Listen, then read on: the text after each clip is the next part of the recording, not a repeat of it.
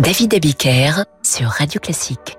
Bonsoir et bienvenue dans Demander le programme. Ce soir, après Mahler, après Haydn, Brahms et Schumann, je vous raconte la vie de Jacques Offenbach en musique. Jacques Offenbach est né à Cologne un 20 juin 1819. À l'époque, on l'appelle Jacob. Il est le deuxième fils d'une famille juive de dix enfants. Il apprend d'abord le violon avec son papa, puis le violoncelle. À 9 ans, il compose déjà. Et bien sûr, il interprète ses compositions avec Julius, son frère, et sa sœur Isabella, qui jouent respectivement du violon et du piano. La fratrie joue dans les bals, les auberges, de la musique à danser ou des airs populaires d'opéra. Ils sont si bons, ces petits, qu'à l'âge de 14 ans, Jacob est envoyé par son père à Paris, accompagné par son grand frère Julius, qui lui en a 19. 19 ans. Une fois en France, Isaac le père fait des pieds et des mains pour que son fils soit auditionné au Conservatoire de Paris par son directeur Cherubini. Cherubini qui finit par l'accepter. Comment ça se passe? Eh bien, Cherubini écoute Jacob, puis l'interrompt brusquement. Assez, jeune homme, vous êtes maintenant un élève de ce conservatoire. Son frère Julius est également admis.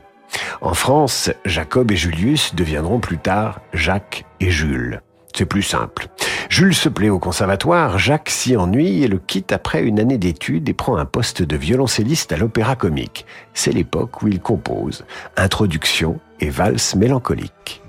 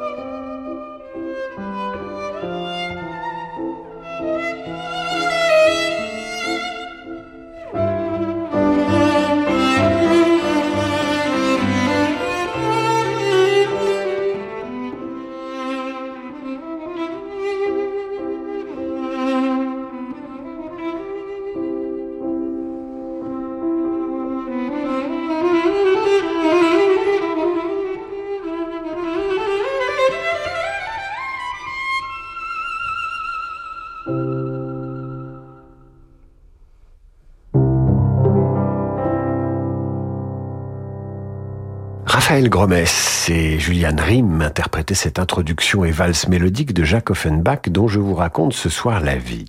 Jacques Offenbach est aussi turbulent à l'opéra comique qu'il l'était au conservatoire. Il fait des farces pendant les représentations, se voit privé de sa paye. Un jour, il sabote les pupitres qui s'effondrent d'un seul coup pendant que l'ensemble joue. Il peut faire le malin, il a un talent fou et ses pièces pour violoncelle ont du succès. Monsieur fréquente aussi la haute, le salon de la comtesse de Vaux. Il y tombera même amoureux d'Herminie d'Alquin, la fille d'un général, mais il n'est pas assez riche pour l'épouser. Impossible donc de se marier. Alors il compose des mélodies inspirées par les fables de La Fontaine. Voici sa version du corbeau et du renard.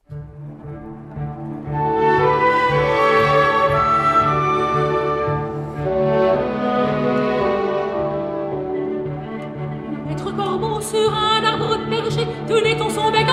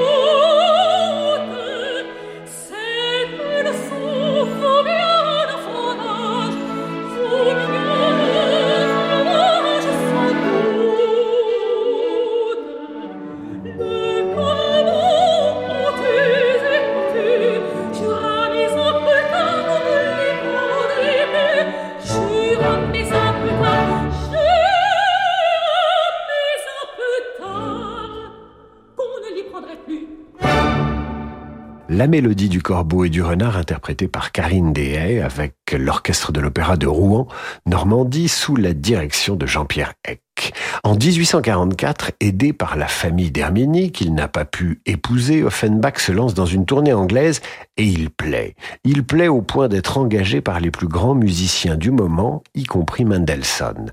Jacques rentre à Paris avec une réputation et les moyens d'épouser Herminie. Enfin. Sauf que le petit juif de Cologne doit se convertir au catholicisme avec la comtesse de Vaux comme marraine. Le mariage a finalement lieu le 14 août 1844. La fiancée a 17 ans et lui 25. À l'époque, ça ne choque personne et c'est un mariage d'amour qui durera toute la vie malgré quelques écarts de Jacques. On l'appelle maintenant Offenbach. Il compose de plus en plus, publie des partitions et certaines se vendent bien.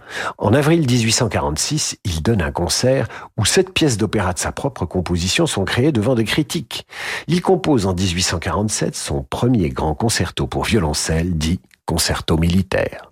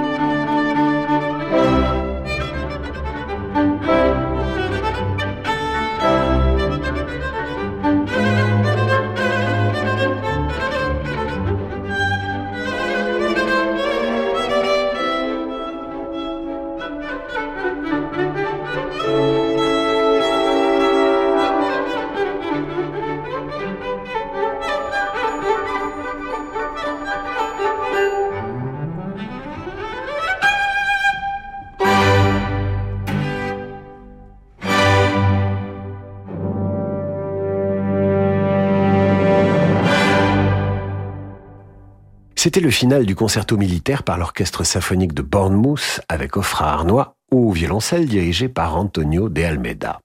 Offenbach est sur le point de réaliser son ambition, se consacrer à la composition théâtrale, mais la révolution de 1848 éclate et renverse Louis-Philippe. Offenbach part à Cologne et revient un an plus tard quand les événements se sont tassés. Les grands salons sont désormais fermés, il doit reprendre son travail de violoncelliste et de chef occasionnel à l'opéra comique. Remarqué par le directeur de la comédie française, il devient directeur musical du théâtre avec un mandat pour agrandir et améliorer l'orchestre. Début 1850, il compose des chansons et de la musique de scène pour 11 drames classiques et modernes. En 1853, une grande élégie pour violoncelle et piano lui est inspirée par un poème d'Arsène Housset, le directeur de la comédie française. Ça s'appelle Les larmes de Jacqueline.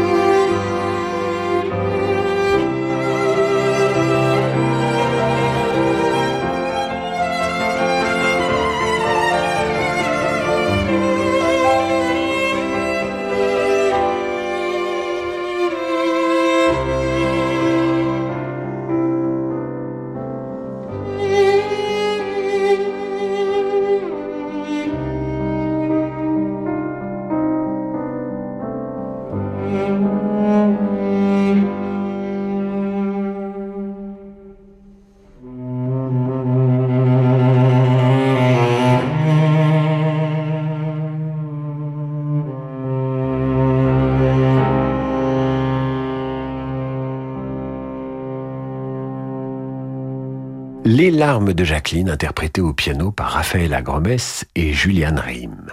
Entre 1853 et 1855, Offenbach écrit trois opérettes en un acte et réussit à les monter à Paris. Elles sont bien reçues, ces opérettes, mais l'opéra comique les boude. Alors que faire? Créer son propre théâtre, bien sûr. Aux Champs-Élysées, racontera Offenbach par la suite, il y avait un petit théâtre à louer, construit pour le magicien Lacaze, mais fermé pendant de nombreuses années. Je savais que l'exposition de 1855 amènerait beaucoup de monde à cet endroit. En mai, j'avais trouvé 20 commanditaires et le 15 juin, j'ai obtenu le bail. 20 jours plus tard, j'ai réuni mes librettistes et j'ai ouvert le théâtre des bouffes parisiens.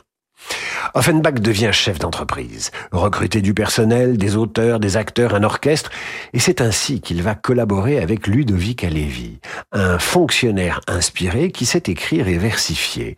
Un travail commun de 24 années commence qui débouchera sur plus d'une vingtaine d'œuvres. Les deux premières pièces d'Offenbach et Alevi pour le nouveau théâtre sont Bataclan en 1855, une chinoiserie musicale, et Trombalcazar en 1856, le succès est au rendez-vous.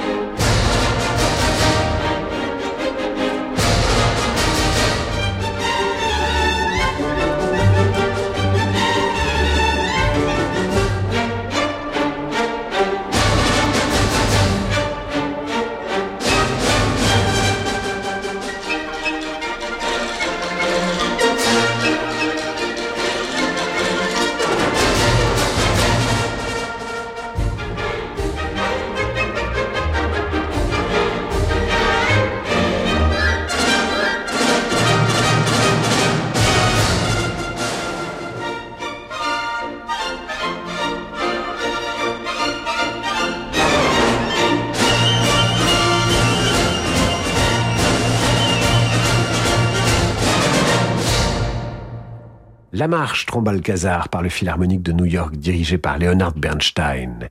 Offenbach a enfin un théâtre, du succès, ses œuvres font salle comble, la collaboration avec Alevi fonctionne parfaitement, mais il est sans arrêt au bord de la faillite. Il dépense sans compter pour son théâtre des bouffes parisiens, pour les décors, les costumes. Il a en plus du mal à payer ses artistes. En 1858, il compose sa première opérette, Orphée aux Enfers, présentée en octobre de la même année. Décor de Gustave Doré, costumes somptueux, casting de 20 personnes, grand et orchestre. C'est là qu'Offenbach fait un coup de maître que je vous raconte après l'entracte. Parce que le monde change, InVivo, Union nationale des coopératives agricoles, accélère la transition du secteur agroalimentaire en déployant des solutions et des produits innovants et responsables. Pour en savoir plus, retrouvez Fabrice Lundi dans l'intelligence alimentaire en question, chaque jeudi à 7h30 sur Radio Classique. Imaginez, un hôtel 5 étoiles au bord de la mer un personnel convivial et attentionné, des soins de thalassothérapie parmi les plus réputés au monde et des soirées musicales d'exception, en compagnie d'Eve Ruggieri et de fabuleux artistes. Votre séjour Thalasso Radio Classique vous attend au terme marin de Saint-Malo du 26 novembre au 1er décembre prochain. Réservez dès maintenant au 02 99 40 75 00 ou sur thalasso-saintmalo.com. À travers une centaine de chefs-d'œuvre, le musée Marmottan-Monet donne à voir un remarquable ensemble d'estampes du 15e au 21e siècle. Dürer, Rembrandt, Piranèse, Goya, Corot, Manet, Degas, Bonnard, Vuillard, Picasso. Les œuvres des plus grands maîtres sont mises en regard de créations d'artistes contemporains. L'art subtil de la gravure, sa diversité, rayonne dans l'exposition Graver la lumière en collaboration avec la Fondation William Quendet et Atelier de Saint-Pré au musée Marmottan-Monet à Paris jusqu'au 17 septembre. Renault.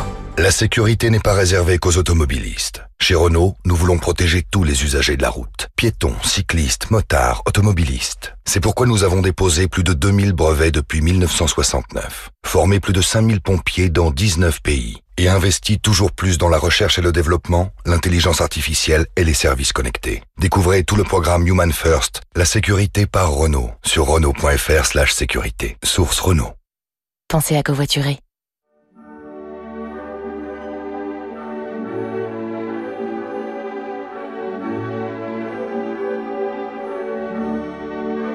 David Abiker sur Radio Classique.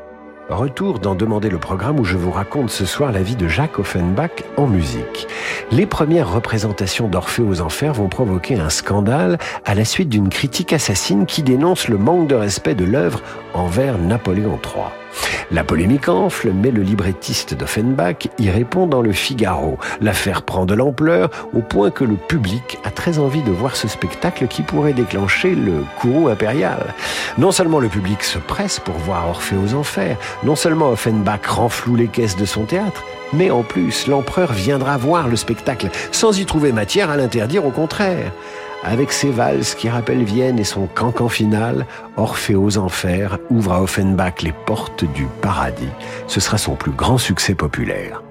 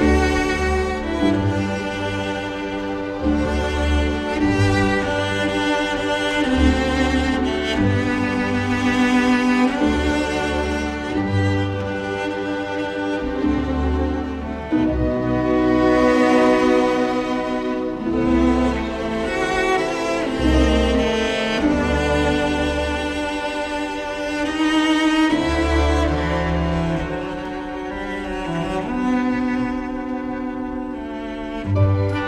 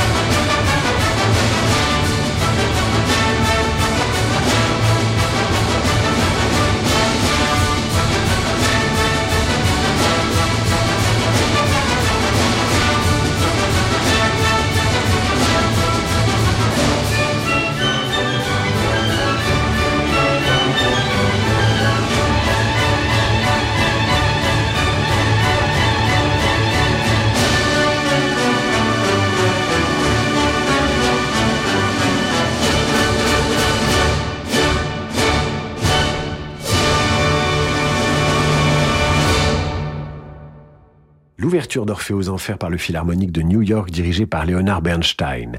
Loin de choquer Napoléon III, l'opérette plaît à l'empereur qui accorde personnellement la nationalité française à Offenbach en 1860. Offenbach a 41 ans. L'année suivante, il obtient la Légion d'honneur. Des théâtres plus importants comme celui des variétés se l'arrachent. Il quitte les bouffes parisiens. Entre 1864 et 1868, Offenbach crée la Belle Hélène, la vie parisienne et la Péricole. Alévi est bientôt rejoint par Henri Mellac pour la rédaction des livrets.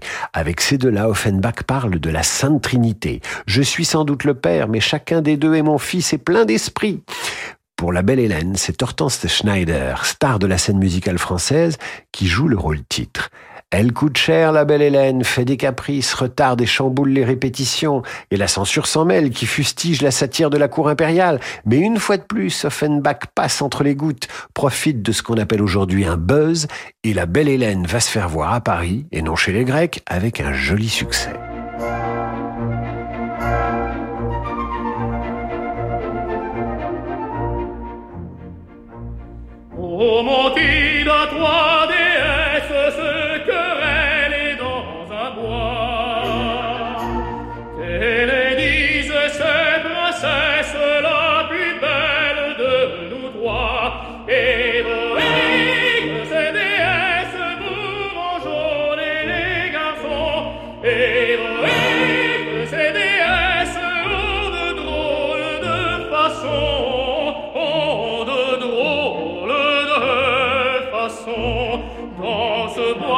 passar.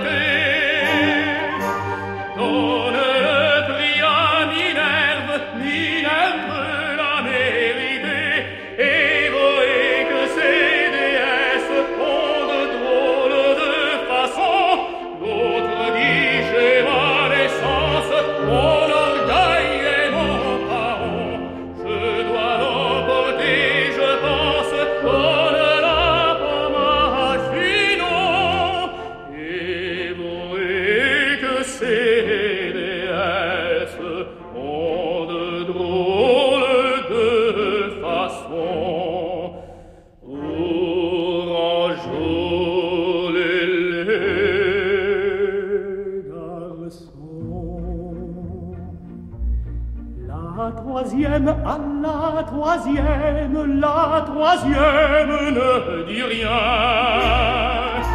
Elle il le prit tout de même, qu'un casse vous m'entendez bien.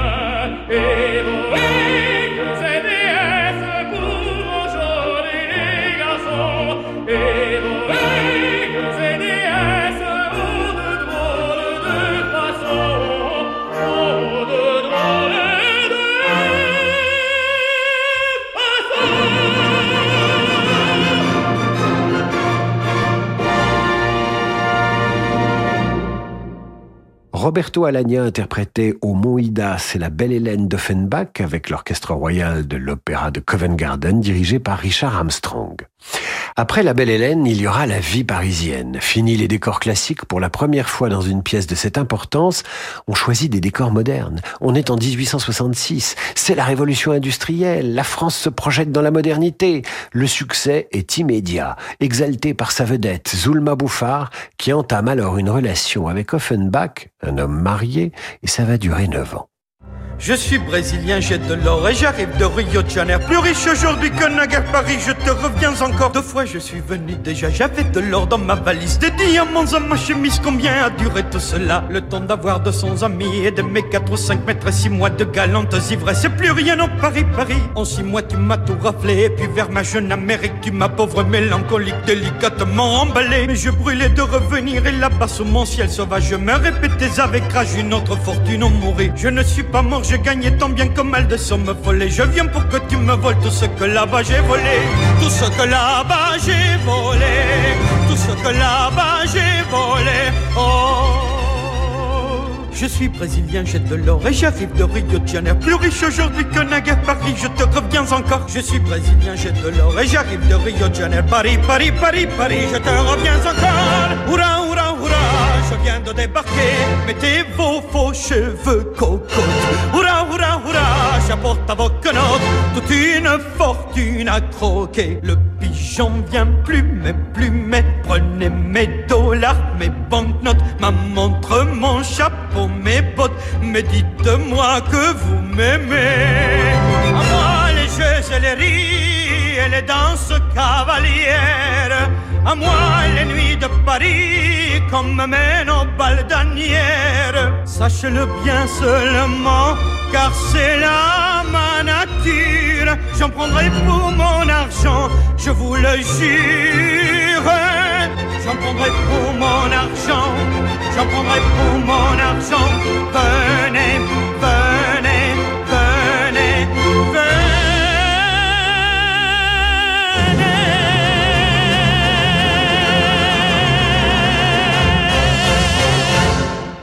Le rondeau du Brésilien, la vie parisienne, interprété par Dario Moreno. En 1868, la péricole marque une transition dans l'œuvre d'Offenbach. La satire est moins virulente, la partition plus charmante, plus tendre. La critique n'apprécie pas ce changement, mais le succès public, dû en grande partie à Hortense Schneider, est une fois de plus au rendez-vous.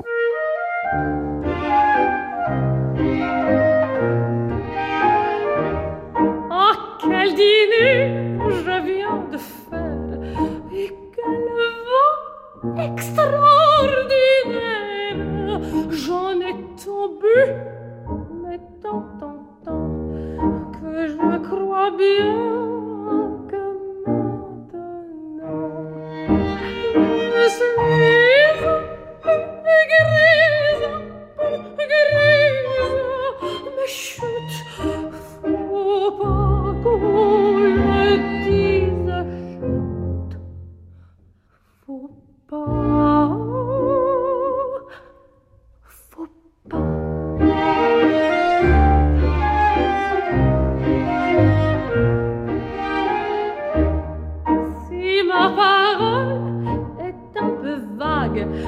si tout en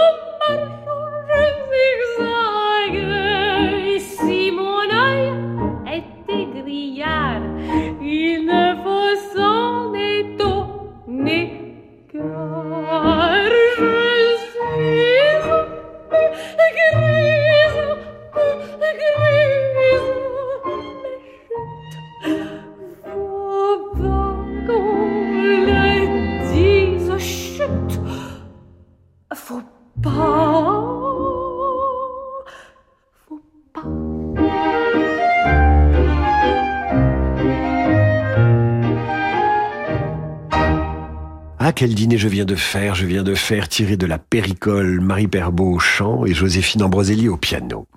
La péricole survient au firmament de l'Empire et du succès d'Offenbach. Rattrapé par l'histoire, l'Empire va sombrer dans la guerre de 1870. Offenbach, lui, s'installe en Espagne, à l'abri des canons, avant le déclenchement de la guerre franco-prussienne. Il a 51 ans. À cette époque, on le surnomme l'oiseau moqueur du Second Empire. Il a été, en quelque sorte, le fou de l'empereur, celui qui a amusé Paris sous la dictature impériale. Bien pratique pour Napoléon III, ce monsieur Jacques Offenbach. Lorsque l'Empire s'effondre, la musique d'Offenbach tombe elle aussi en disgrâce. À la fin de 1871, la vie à Paris est redevenue normale. Le musicien y revient, mais ce n'est plus pareil, ce n'est plus comme autrefois. Offenbach prend la tête du théâtre de la Gaîté en juillet 1873, mais ne parvient pas à attirer le public. L'argent, toujours l'argent qui manque, qui file. Heureusement, en 1875, le voyage dans la Lune permet aux musiciens de renouer avec le succès.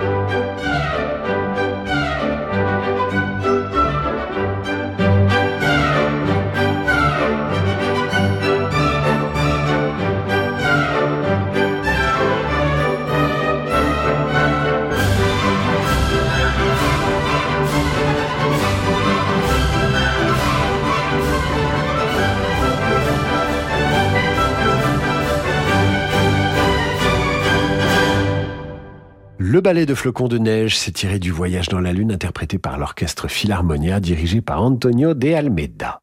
En 1876, Offenbach entreprend une tournée triomphale et rémunératrice aux États-Unis. Il se produira là-bas au Gilmore's Garden devant une foule de 8000 personnes. Suivront une quarantaine de concerts à New York et Philadelphie. De retour en France, les opérettes tardives d'Offenbach connaissent une certaine popularité, en particulier Madame Favard et la fille du tambour-major.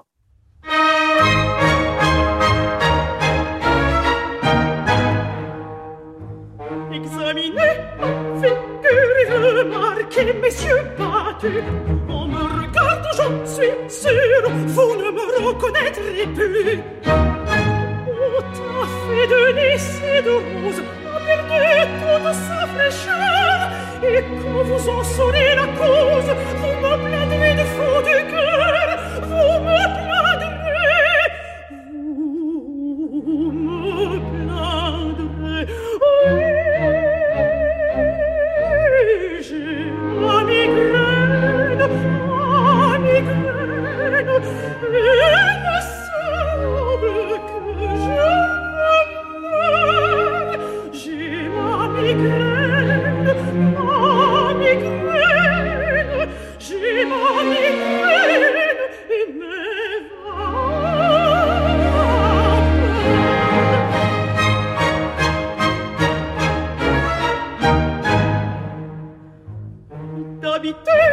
et m'appeler légère, jolie du matin jusqu'au soir, car j'ai le plus de caractère, le plus charmant qu'on puisse voir.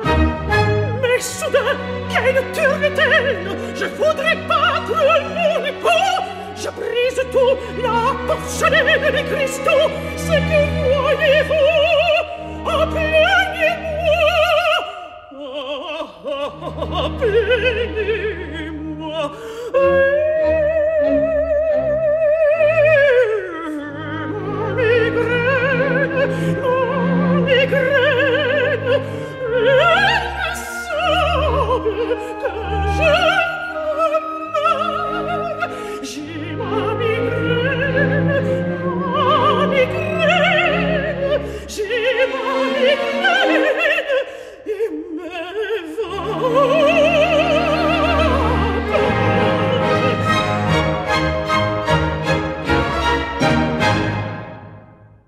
Marie-Nicole Lemieux interprétait la fille du tambour-major avec l'Orchestre national de France dirigé par Fabien Gabel.